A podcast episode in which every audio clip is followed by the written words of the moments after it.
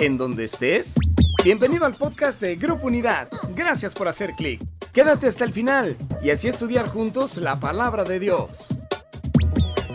La muerte no es algo fácil de hablar. Pero ¿qué tal si lo estamos viendo mal todo este tiempo? Como la mariposa, no puede vivir hasta que muera en el capullo. La muerte es un cambio. Por ejemplo, la Pascua. Gracias a Jesús, la muerte ya no es nuestro fin. Es una transición a una nueva vida. Esto es amor. Es un gusto tenerles esta mañana aquí y quisiera empezar este tiempo orando y poniendo lo que Dios nos va a hablar en esta mañana. Así que le invito a que ahí conmigo cierre sus ojos. Señor, te damos gracias por este nuevo día, Señor. Gracias, Padre, por esta semana más, Señor, que nos has dado vida, nos has dado salud, Padre. Gracias porque podemos estar en casa con familia, Señor. Preparamos nuestro corazón, Señor, nuestra mente, para que tu palabra, Señor, llegue a lo más profundo de nuestro corazón y haga, Señor, el cambio y la transformación que necesita ser hecha en nuestra vida. En el nombre de Cristo Jesús. Amén. Pues bueno, hoy continuamos con nuestra serie Esto es amor y hoy quisiera empezar con esta cita, primera de Juan 4:10. Nos dice, en esto consiste el amor, no en que nosotros hayamos amado a Dios, sino en que Él nos amó y envió a su Hijo para que fuera ofrecido como sacrificio por el perdón de nuestros pecados. Y mire, en, lo personal para mí esta, esta cita es, es, la columna vertebral de nuestra fe, que en esto consiste nuestro amor, en el, el, amor de Dios hacia nosotros. En esto consiste la fe, en que aún nosotros siendo malos, aún nosotros fallándole a Dios, dice que Él fue el que nos amó primero a nosotros y envió a su Hijo como un sacrificio para perdonar nuestros pecados. Y es a través de la cruz, es a través de su resurrección que Dios nos mostró su amor para todos nosotros, enviando a su Hijo a morir por nosotros. Y es debido a la resurrección que sabemos que Jesús estuvo en la cruz, que Él fue molido por nosotros, y ahí cuando Él venció a la muerte, Él mostró el amor por toda nuestra humanidad. Debido a la muerte y la resurrección de Jesús, podemos ver el amor manifiesto de Dios a nuestras vidas, a toda la humanidad. Cuando miramos a Jesús crucificado y resucitado, podemos decir, esto es el amor de Dios que tiene para todos nosotros. Y mire, eh, preparando estas notas, me acordé de, aquellos videos en, que vemos a veces en los comerciales, en películas, cuando, cuando vemos que un, eh, un niño, una bendición, ¿qué, maldad puede haber en un niño? ¿Qué, qué, plan de maldad pudiera haber en su, en, su mente? Y vemos cuando un niño entra a la cocina hacer de desayunar, hacer de comer. Imagínese esa imagen. Yo creo que a lo mejor si usted tuvo en algún momento niños o ha visto alguna película, vemos todo lo que estos niños hacen por prepararse un sándwich abren el refrigerador, sacan el pan, sacan el jamón, a veces no alcanzan, se trepan a la cocina. Y, bueno, en, el proceso de todo esto, muchas veces esa cocina termina siendo un vil tiradero. Y cuando, cuando los papás vemos en estas películas que llegan y ven aquel tiradero, los hijos dicen, ups. Y los papás llegan y dicen, oye, ¿por qué no me pediste ayuda? ¿Por qué no me dijiste que yo te acercara la leche? ¿Por qué no me pediste que te bajara el cereal, que te partiera el pan? Y, vemos que esa cocina se convirtió en una escena catastrófica donde está todo lleno de harina, el niño lleno de miel. Eh, bueno, es, un caos esa escena. Y, todo porque ese niño nunca se acercó a su padre a pedirle ayuda. ¿Y por qué comento esta, esta ilustración que hemos visto en, muchas ocasiones? Porque nosotros como adultos así somos. Intentamos y queremos hacer las cosas por nosotros mismos. No, no, no, queremos pedir la ayuda de Dios, no queremos pedir el consejo de Dios, la guía de Dios. Queremos hacer todo en nuestras propias fuerzas. Preferimos decir, yo tengo el control, yo lo voy a hacer solo, no necesito de nadie. ¿Por qué? Porque pedir ayuda para resolver un desastre significa entonces que yo debo de admitir que tengo la culpa. Después de que yo tomé decisiones en mi vida, en mi trabajo, en mi familia, cuando las consecuencias o los resultados vemos que no son buenos y, es un desastre, preferimos callar. Lo que decidimos es no decirle a nadie, dejar que pase el tiempo, porque eso nos, causa vergüenza. Y, muchas veces decimos, mejor lo, voy a negar y que el tiempo haga que desaparezca. Pero aunque pase el tiempo, esa sensación de culpa, de vergüenza, del desastre que hubo en nuestras vidas va a permanecer ahí. Ahora, la Biblia tiene una palabra específica para esto y la Biblia lo llama pecado. Mire lo que dice Esdras 9:6. Hice la siguiente oración. Oh Dios mío, estoy totalmente avergonzado. Me da vergüenza elevar mi rostro a ti, pues nuestros pecados se han amontonado tanto que son más altos que nosotros y nuestra culpa llega a los cielos. Ese es el efecto, esa es una consecuencia del pecado. Y, hay muchas definiciones eh, que podemos encontrar acerca del pecado. Hay algunos que dicen es fallar al blanco, hay algunos que dicen es una transgresión a Dios, es pasar el límite, es alejarnos de Dios, es un cruce de las líneas, el pecado es una rebelión y, hay un sinfín de definiciones del pecado. Y si usted y yo tomáramos todos estos conceptos o definiciones que hay acerca del pecado, a la conclusión que podemos decir, bueno, el pecado es un callejón sin salida. Ya no hay, eh, ahora sí como dicen algunos, es un game over, se acabó el juego. Y decimos, bueno, ¿qué, puedo hacer ahora? Eh, debido a mis, a mis decisiones y a las consecuencias que estoy viviendo, podemos decir, esto ya no tiene solución, no hay quien me perdone, yo soy malo, no hay nadie más malo que yo, soy al único que le pasan estas situaciones. Pero mire, quiero, quiero platicarle un poquito sobre un personaje que encontramos en la Biblia, que es Pedro. Pedro recuerde que no solamente era un seguidor de Jesucristo, él era uno de los amigos más cercanos de Jesús. Y, cuando nuestro Señor Jesús eh, lo arrestan y, va a ser crucificado. Usted conoce bien esta, esta parte de la, de la, Biblia, donde sabemos que Pedro lo negó tres veces a él. Y, ese fue su pecado, fue, él, él negó a Jesucristo. Ahora, no es de extrañarnos entonces que Pedro, después de todo esto, haya vuelto a su antigua forma de vivir.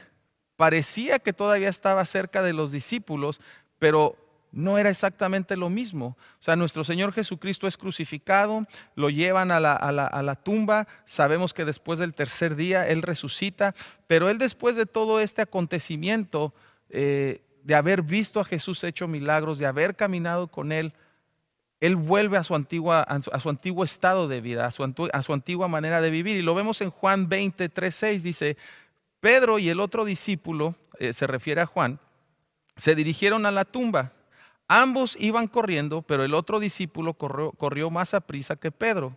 Y llegó primero a la tumba, se agachó a mirar dentro y vio los lienzos de lino apoyados ahí, pero no entró. Luego llegó Simón Pedro y entró en la tumba y él también notó los lienzos de lino ahí.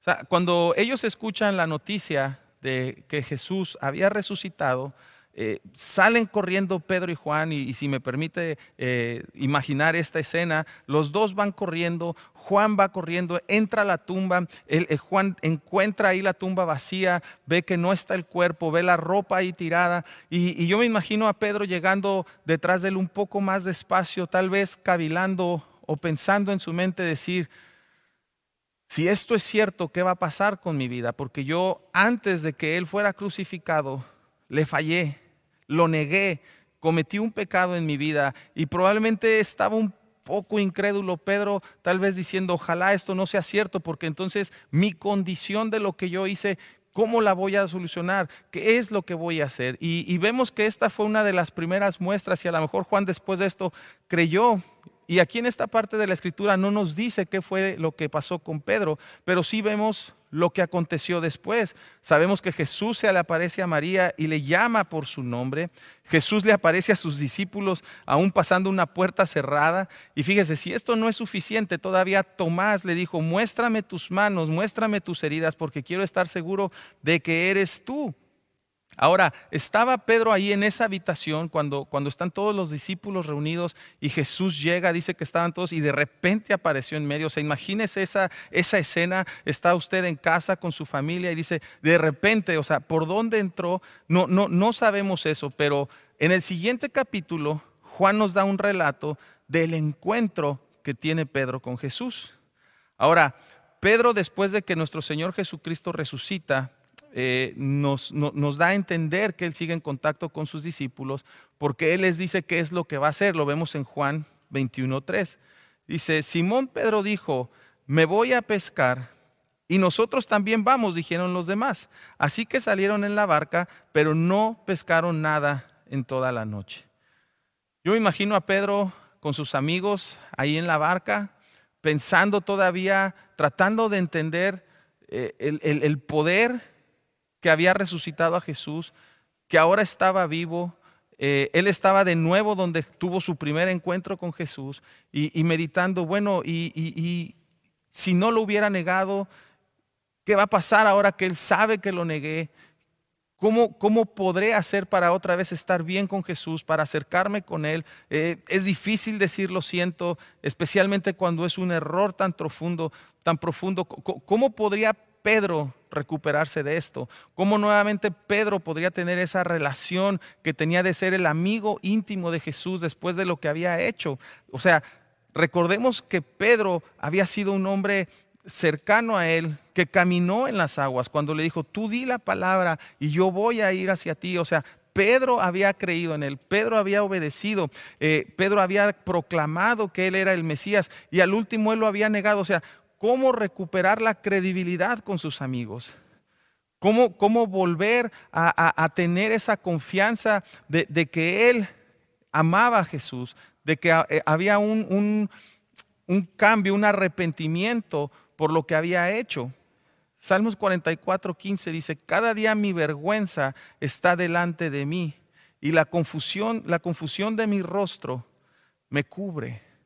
Yo, creo que así es como se sentía Pedro y cuando nosotros fallamos, cuando nosotros pecamos, es, ese es el, resultado que hay en nuestras vidas. Hay, vergüenza, dice, mi vergüenza está delante de mí, hay, hay confusión. Lo que hace el pecado es que nos aísla nos dice que somos los únicos que hemos fallado, que hemos eh, faltado a los, a los pactos, a los compromisos que hemos hecho con Dios, que hemos hecho con nuestra familia. En nuestra relación con Dios decimos, yo me esfuerzo todos los días por buscar su presencia, por orar, por caminar con Él, por, por tener una relación y ser más parecido cada vez a Él. Y de repente cuando fallamos en nuestro caminar, cuando tomamos una mala decisión, decimos, ¿sabes qué? Soy un hipócrita, mejor no voy a la iglesia. ¿Para qué seguir haciendo eh, eh, esto todos los días si de todos modos no puedo salir adelante y sigo fallándole y lo que hacemos es aislarnos. Ahora, probablemente usted nos está viendo en línea y tiene años que no ha venido usted a la iglesia, no se ha congregado en algún lugar porque dice, eh, ¿para qué? De todos modos sigo siendo malo, de todos modos sigo fallando, no puedo lograrlo, no puedo hacerlo. Mejor me quedo en mi casa y, yo solito trato de salir adelante, como la ilustración que yo les dije al principio. No pedimos ayuda y queremos tomar las cosas eh, en base a nuestras decisiones, a lo que nos conviene, a lo que a mí me, me parece mejor. El pecado nos hace sentir de lo peor que nadie más ha fallado como usted y yo. Y tal vez usted ahorita dice, Raúl, es que si tú supieras lo que yo he hecho, toda la pena, la vergüenza, las decisiones que he tomado en mi vida, lo que ha afectado a mi esposa, a mis hijos, en mi trabajo, a mi propio cuerpo. Raúl, tú no entenderías, esto no lo ha hecho nadie. Pero ¿qué es lo que hace Jesús en este momento? Que Él siempre se acerca a nosotros. Y sí, en cierto sentido, el pecado, eh, uno puede decir esto, ya no, hay, ya, no hay un futuro, hasta aquí llegamos, es un callejón sin salida. Y sí, nos lo dice Romanos 6:23, que la paga del pecado es muerte. Es cierto, pero debemos de entender que Jesús aparece en medio del viaje de nuestra vida, porque lo que Él anhela, lo que Él desea es tener una relación con nosotros. ¿Qué es lo que pasó con Pedro? Mire, vamos a ir a Juan 21, 4, 7. Dice, al amanecer Jesús apareció en la playa, pero los discípulos no podían ver quién era. Les preguntó, amigos, ¿pescaron algo? No contestaron ellos. Entonces él les dijo, echen la red a la derecha de la barca y tendrán pesca. Ellos lo hicieron y no podían sacar la red por la gran cantidad de peces que contenía. Entonces el discípulo, a quien Jesús amaba, le dijo a Pedro, Fíjese, el discípulo a quien Jesús amaba. ¿Cómo se dirige Jesús a Pedro nuevamente? es el Señor. Cuando Simón Pedro oyó que era el Señor, se puso la túnica, porque se la había quitado para trabajar, se tiró el agua y se dirigió hacia la orilla. Lo que me encanta de este momento es que Jesús va a encontrarse con Pedro en donde Pedro está. Ahí donde tú estás ahorita en tu casa, en tu habitación, en donde estás viendo este, este mensaje en tu tableta, ahí Jesús quiere llegar. Porque la iglesia somos nosotros, no es un edificio, no son cuatro paredes. Él está en todos lados. Y así como Jesús se acercó a Pedro en donde él estaba, él ahorita quiere llegar ahí a tu habitación, a tu casa, a tu cocina, y él dice, aquí estoy contigo. Quiero estar en tu vida. Mi presencia quiero que te acompañe todo el tiempo. Y, Pedro en este momento intentaba retirarse a su antiguo lugar familiar, a su zona de confort. O sea, lo que él hizo después de, haber negado a Jesús, él dijo, regreso a hacer lo que sé hacer. Volvió a practicar lo mismo, pero Jesús en este momento viene y se encuentra con él y recrea la primera escena de su llamamiento. ¿Recuerda usted cuando Jesús llama por primera vez a Pedro? Le dice, ven, te voy a hacer pescador de hombres. Ese primer encuentro, ese primer llamado que tiene Jesús con Pedro era, era un llamado, pero esta segunda ocasión ahora era un llamado a tener una relación personal, porque le había preguntado, Pedro, ¿me amas? Aquí hablamos de una relación personal entre Jesús y Pedro. Y lo que hoy nos pregunta Jesús a ti y a mí es, ¿me amas? Yo vengo a tu casa yo estoy entrando a tu sala y quiero entrar a tu vida porque yo quiero tener nuevamente una relación contigo. Pero algo radicalmente pasa esta diferente. Esta vez pasa algo diferente, algo radical, porque la primera vez Jesús, eh, cuando llama a Pedro, él estaba en un cuerpo físico, pero recordemos que en esta ocasión nuestro Señor Jesucristo ya había resucitado, era su mismo cuerpo, pero ahora en él había la resurrección. Y eso es lo que pasa cuando nosotros tenemos ese encuentro con Jesús. Nuestra vida cambia y ahora hay una resurrección. Y esto es lo que Juan quiere decirnos. Dice que Jesús se aparece en sus habitaciones con un nuevo cuerpo, se aparece en la playa, llegó a donde Él estaba y ahora la vida de resurrección es así, es la perfección de su amor, es el amor verdadero que ahora Él nos quiere dar. ¿Por qué? Porque la resurrección cambia todo y cambió la forma en que Jesús llamó a Pedro. Cuando Jesús llamó a Pedro por primera vez fue su propósito, pero hoy Jesús nos dice a nosotros, ¿me amas? Cuando nos retiramos avergonzados, con culpa, cuando creemos que vamos a ser rechazados, Jesús viene otra vez a buscarnos. Jesús todo el tiempo nos busca. Su amor es inagotable, aún la Biblia nos lo dice. ¿Qué nos puede separar del amor de Dios? La altura, lo bajo, lo ancho, lo profundo. Nada nos puede separar del amor de Dios. No importa las consecuencias de tus decisiones que hayas tomado, Él te sigue amando igual. No hay nada que pueda hacer que tú cambies lo que Dios te ama. Él te ama lo mismo y Él quiere ayudarte. ¿Por qué? Porque su amor nunca dejará de perseguirnos. Su amor lo cambia todo y puede cambiar tu circunstancia en este momento. Lo que Jesús hizo por Pedro lo quiere hacer por nosotros. De hecho, antes de encontrar a Pedro y hablarle, se había parecido a sus otros discípulos. Lo, hablamos hace un segundo, lo acabamos de leer. Y estaban preguntándose todos ellos si realmente había resucitado y si él había resucitado, ¿qué significaba esto ahora para todos ellos? ¿Qué significaba el que Jesús hubiera vencido la muerte, el que hubiera vencido al enemigo, a la enfermedad, a la tristeza, a la pobreza? Todo eso Jesús lo venció en la cruz. Dice, bueno, si esto está pasando, ¿qué significa para nosotros? Vamos a Juan 20, 19.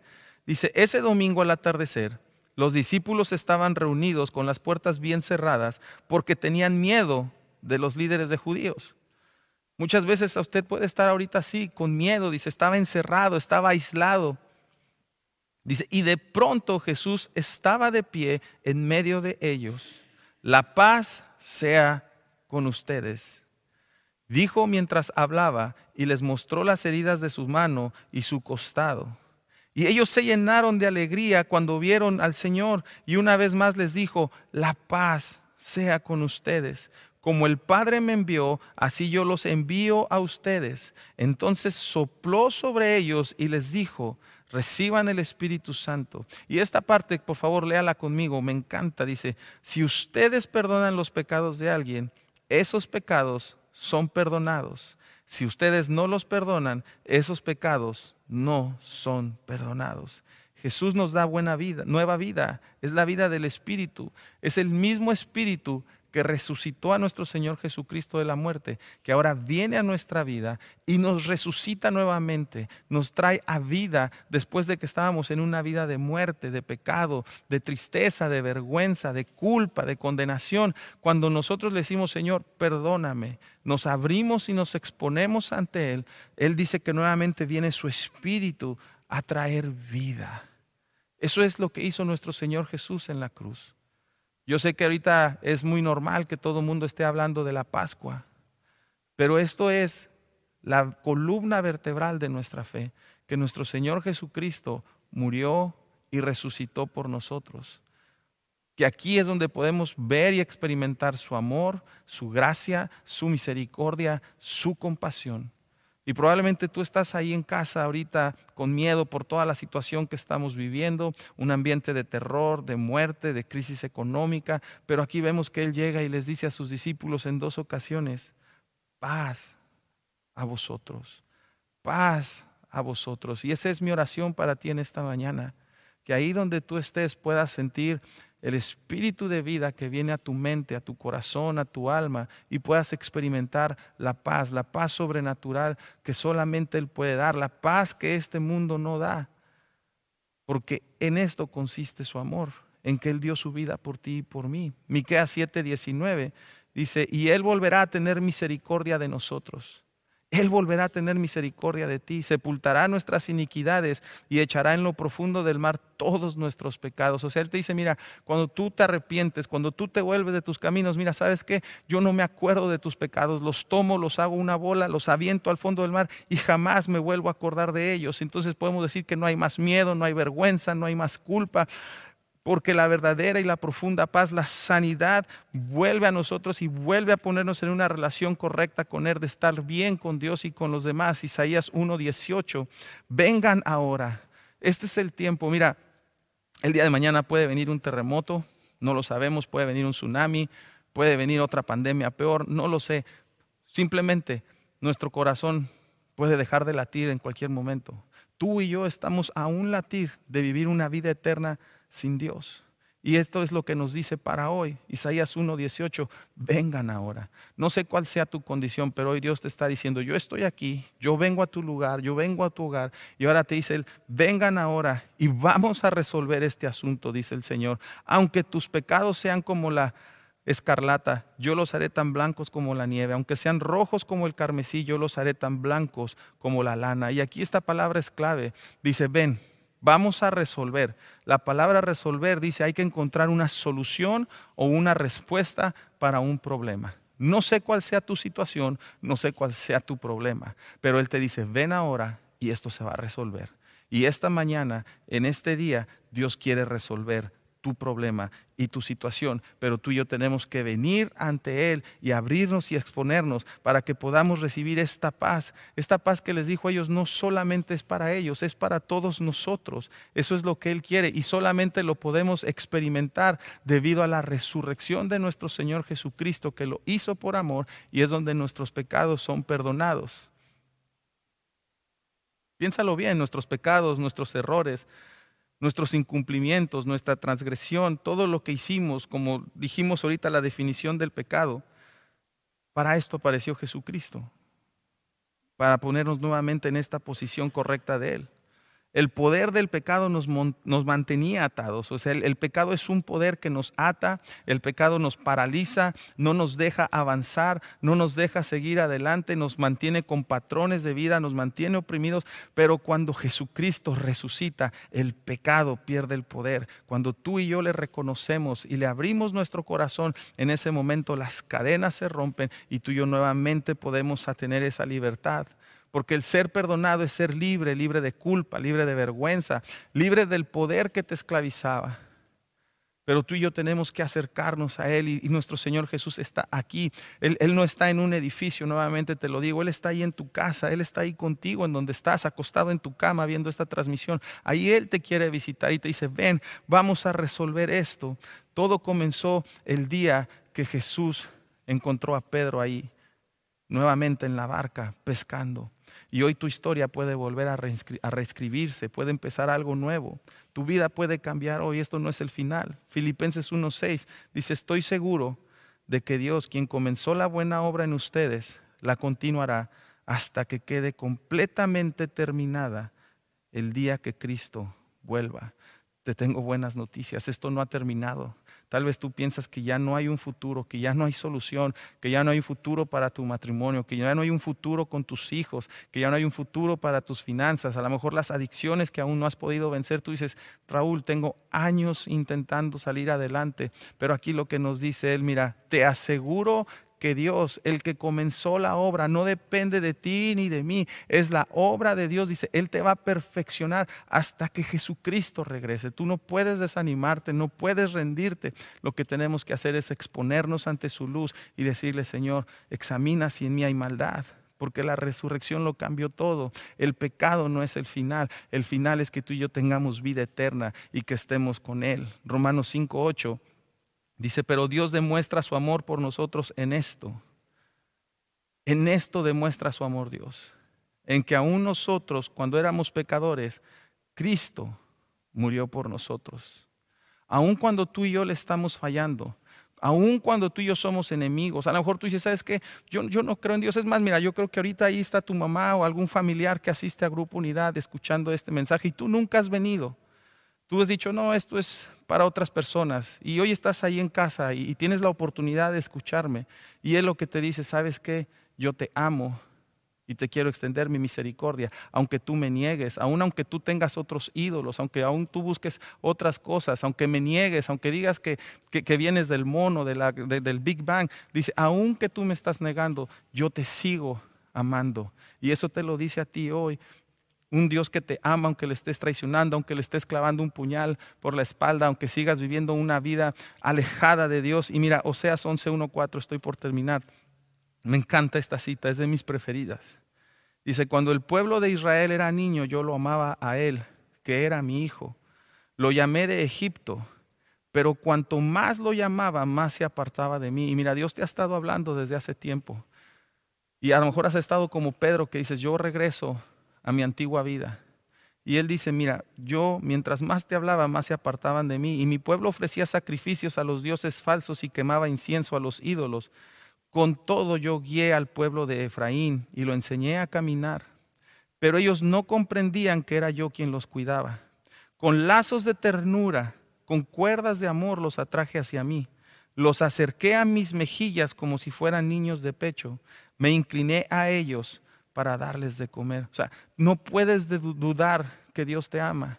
Él dice, mira, aunque tú no te dabas cuenta, yo te libré, yo te protegí. Es más, tú has estado saliendo a trabajar, dice, mira, sin que te des cuenta, te he librado de virus, te he librado de la muerte, te he librado de, de robos. Yo siempre te he estado protegiendo, te he estado guardando. Dice, con cuerdas de amor te atraje hacia mí y te atraje hacia mi pecho como un niño. No podemos dudar que Él nos ama, que Él entregó su vida por ti y por mí, que envió a su Hijo para que tú y yo podamos tener una relación con Él, que podamos acercarnos confiadamente. Él te quiere ayudar, Él quiere que salgas adelante. Miqueas 7:18. Este versículo es del corazón de Dios. Dice, ¿dónde hay otro Dios como tú? Tal vez tú has sentido, has estado viviendo con vergüenza, con culpa y piensas que, es, es, imposible que perdonen tu maldad, que perdonen tus pecados. Dices, es que es tanta maldad la que hay en mí, ¿quién me puede perdonar? Aquí nos dice Miqueas, ¿dónde hay otro Dios como tú que perdona la culpa del remanente y pasa por alto los pecados de su preciado pueblo?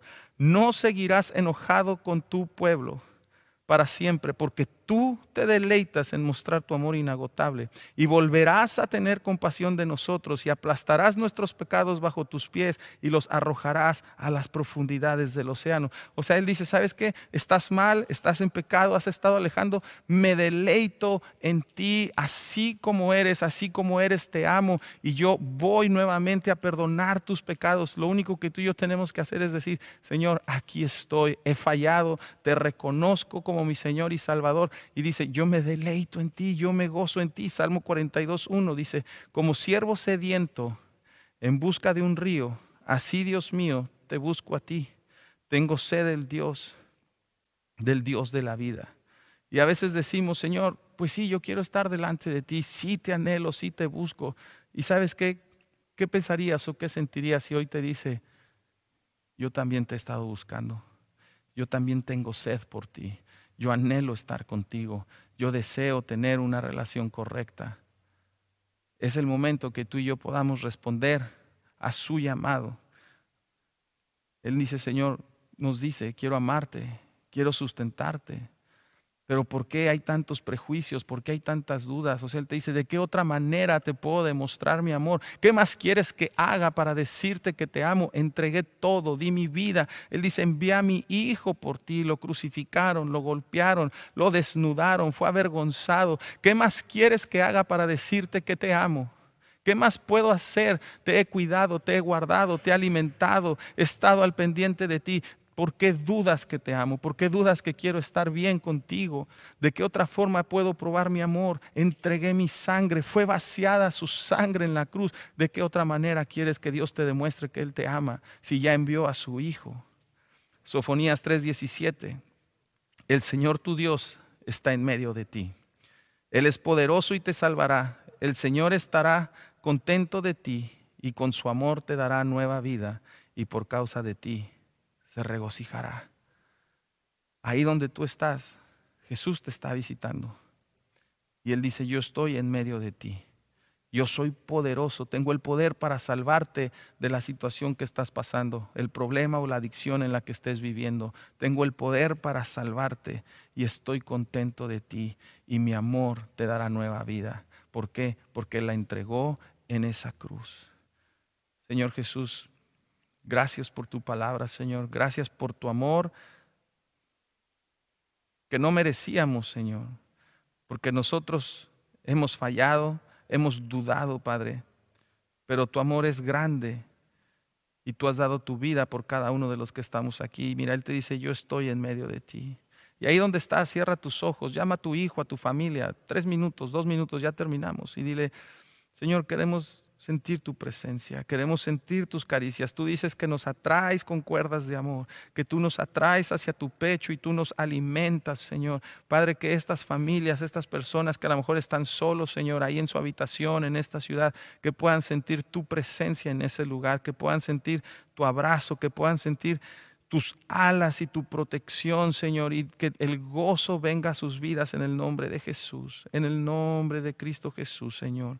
Escucha su voz que Él te dice, te amo y no hay nada que me pueda separar de ti. Aunque estés fallando, aunque hayas fallado, yo te perdono y quiero estar a cuentas contigo. Si tú te arrepientes y pides perdón por tus fallas, Él te va a cubrir, te va a proteger. No tienes por qué tener miedo de los peligros y de las preocupaciones que este mundo nos trae.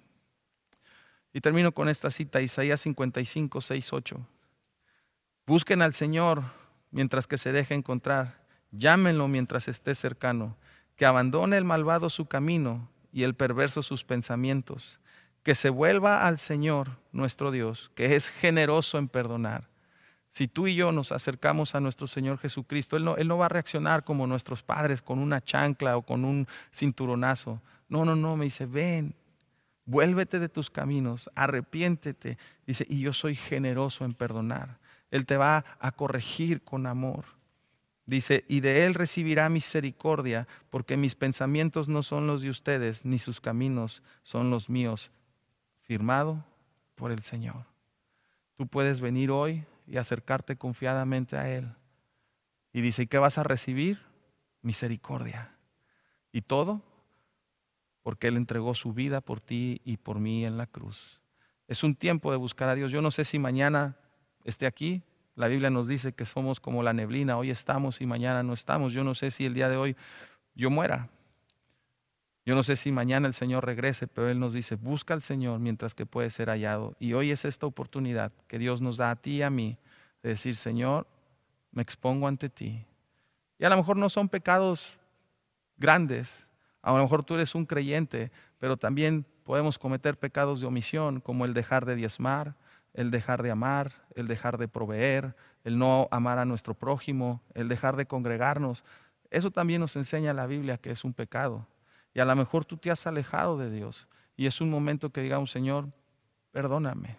Así que yo te voy a invitar, si es la primera vez que escuchas este mensaje o a lo mejor dices, es tiempo de que yo regrese a la casa de mi Padre, a tener una relación con Él, te voy a pedir que hagas esta oración conmigo, ahí donde tú estás. Señor Jesús, te pido perdón por todos mis pecados. Reconozco que soy malo, reconozco que te he fallado. Y hoy te pido, Señor, que vengas a mi vida, que trates con mi mente, con mi corazón, y que me limpies y me purifiques. Yo creo que tú moriste por mí en la cruz y que resucitaste al tercer día y estás sentado a la diestra del Padre. Y que la sangre que derramaste en esa cruz me da libertad, me da perdón de pecados, me limpias de la enfermedad y limpias toda maldad. Señor, quiero que hagas tu habitación en mi casa, en el nombre de Cristo Jesús. Amén. Si tú hiciste esta oración, ahora tú eres hijo de Dios y Él ahora te va a enseñar a caminar con Él de una manera diferente, aunque estén los problemas, pero ahora Dios está en tu corazón. Dios les bendiga y síganos acompañándonos en nuestra transmisión. Qué bueno que has disfrutado de este podcast que Grupo Unidad trajo para ti. Y claro, te invitamos a que visites nuestras redes sociales, Facebook, Instagram, YouTube y nuestra página web www.unidad.org y ahora en podcast. En Grupo Unidad estamos transformando vidas.